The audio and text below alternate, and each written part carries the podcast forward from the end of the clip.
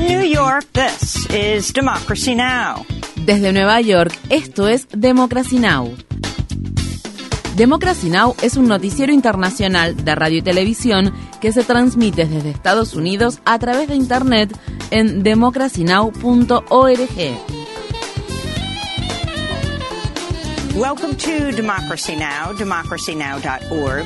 Bienvenidos a Democracy Now! en español democracynow.org barra es. El informativo de Guerra y Paz con Amy Goodman.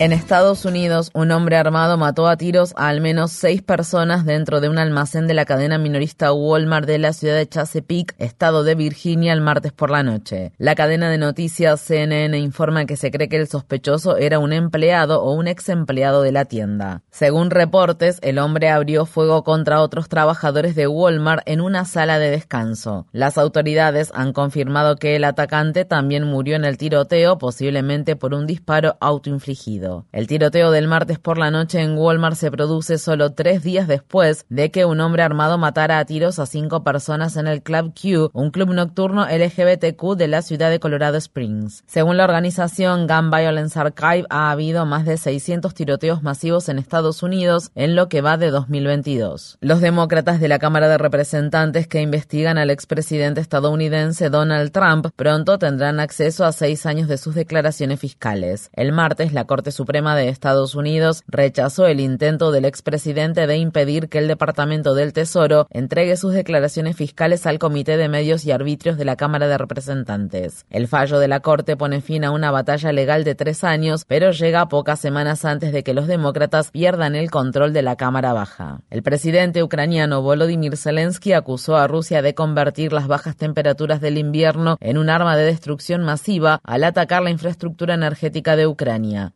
Espera que millones de ucranianos tengan que enfrentar meses sin calefacción ni electricidad tras los recientes ataques rusos. El director general del operador de la red eléctrica de Ucrania advirtió el martes sobre apagones masivos.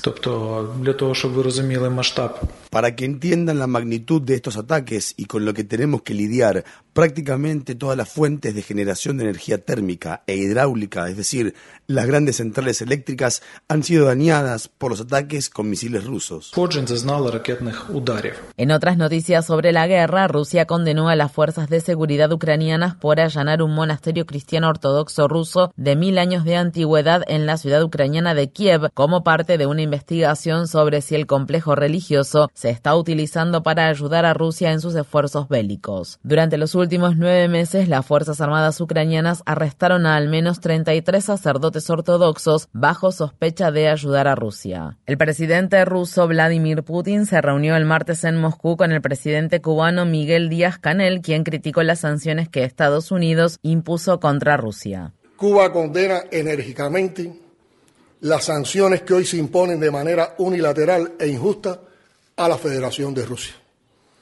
Las causas del conflicto actual en esta zona hay que buscarlas en la política agresiva de Estados Unidos y en la expansión de la OTAN hacia las fronteras de Rusia. Turquía amenaza con lanzar un operativo terrestre en el norte de Siria como parte de su continuo ataque a las milicias kurdas de la región en retaliación por el atentado con bomba que mató a seis personas en Estambul el 13 de noviembre. Turquía afirma que ha matado a 184 kurdos en los ataques que recientemente perpetró en el norte de Siria e Irak. Mientras tanto, Irán está intensificando su propio operativo en las áreas del país que están controladas por los kurdos. Una organización kurda de Derechos Humanos estima que 42 personas han muerto debido a los ataques que se produjeron durante la última semana. Para más información sobre Irán, visite nuestro sitio web democracynow.org/es. El presidente de extrema derecha de Brasil, Jair Bolsonaro, presentó formalmente una petición ante las autoridades electorales brasileñas para impugnar los resultados de la segunda vuelta electoral del mes pasado, en las que perdió ante el expresidente Luis Ignacio Lula da Silva. El presidente Jair Bolsonaro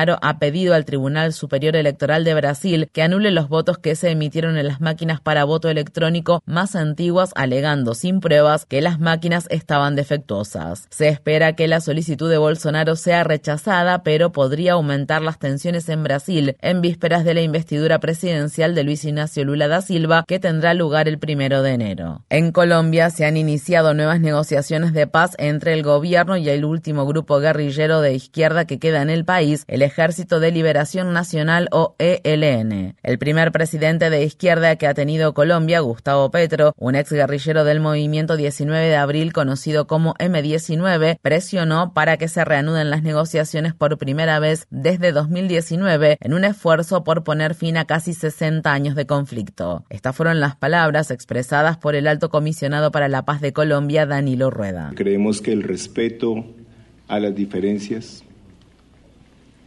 nos suman en un propósito común, el respeto a la vida, el respeto a la libertad y el respeto a cambios necesarios para superar un conjunto de derechos y desigualdades que, que en Colombia han sido negados para muchos sectores de la sociedad colombiana.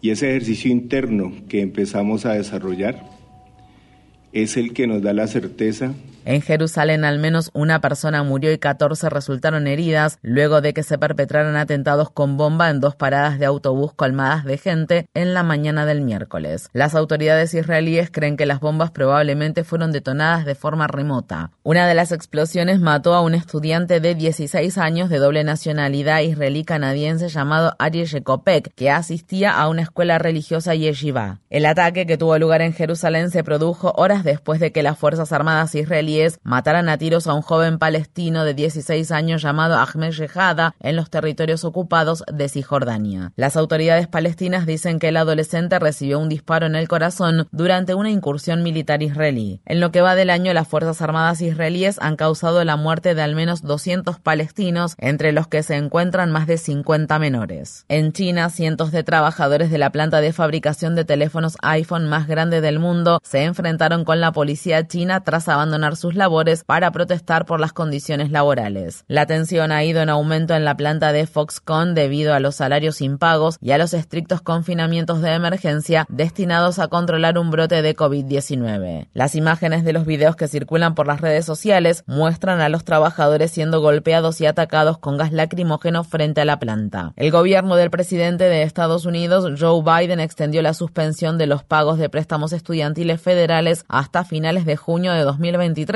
al tiempo que se prolonga una batalla judicial sobre el plan de Biden para cancelar hasta 20 mil dólares por prestatario en deudas por préstamos estudiantiles. En un comunicado, el secretario de Educación, Miguel Cardona, dijo, estamos extendiendo la suspensión de los pagos porque sería sumamente injusto pedir a los prestatarios que paguen una deuda que no tendrían que pagar si no fuera por intereses particulares y las demandas sin fundamento que presentaron funcionarios republicanos.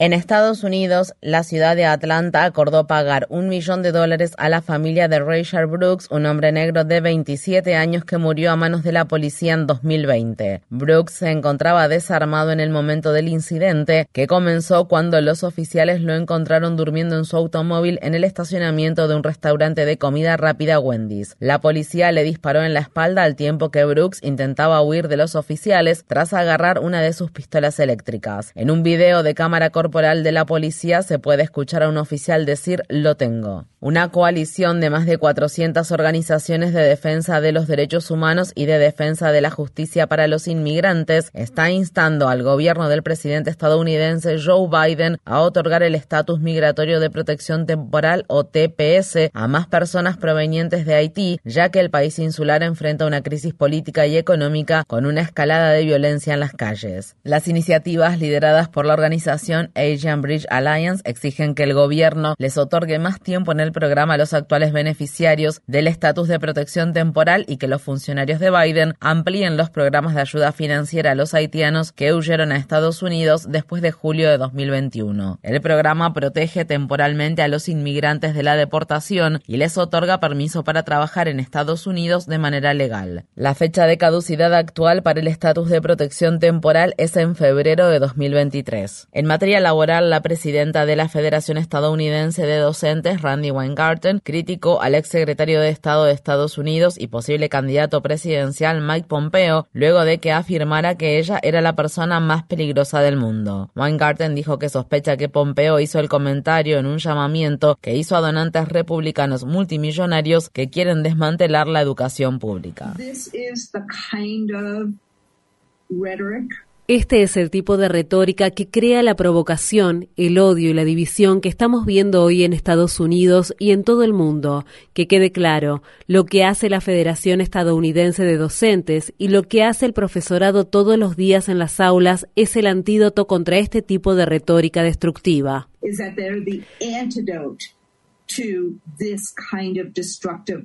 En materia laboral, Starbucks cerrará su primera cafetería en sindicalizarse de la ciudad estadounidense de Seattle, la ciudad natal de la cadena de cafeterías. Esta es la cuarta tienda de Starbucks sindicalizada de Seattle que se cierra desde que comenzaron los esfuerzos de sindicalización a nivel nacional. El director ejecutivo de Starbucks, Howard Schultz, advirtió en un video que pronto se cerrarían más tiendas alegando problemas de seguridad. Sin embargo, los dirigentes sindicales dicen que los cierres son parte de las campañas de represalias que la empresa actualmente lleva a cabo contra los esfuerzos de sindicalización de los trabajadores. El medio de comunicación Bloomberg informa que la fortuna de Elon Musk se ha reducido en más de 100 mil millones de dólares en 2022 debido a la caída del valor de las acciones de Tesla. A pesar de haber perdido esos 100 mil millones de dólares, el nuevo propietario de Twitter sigue siendo la persona más rica del mundo. Infórmate bien visita nuestra página web democracynow.org/es. Síguenos por las redes sociales de Facebook, Twitter, YouTube y SoundCloud por Democracy Now! es.